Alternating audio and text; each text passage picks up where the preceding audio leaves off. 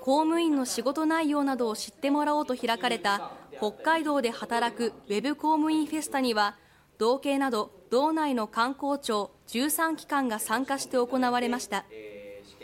トークセッションのほか現役職員が公務員に就職を希望する学生などからチャットで寄せられる質問にその場で答えていました公務員採用試験の受験者は減少傾向となっていて各機関は今後も情報発信に力を入れたいとしています。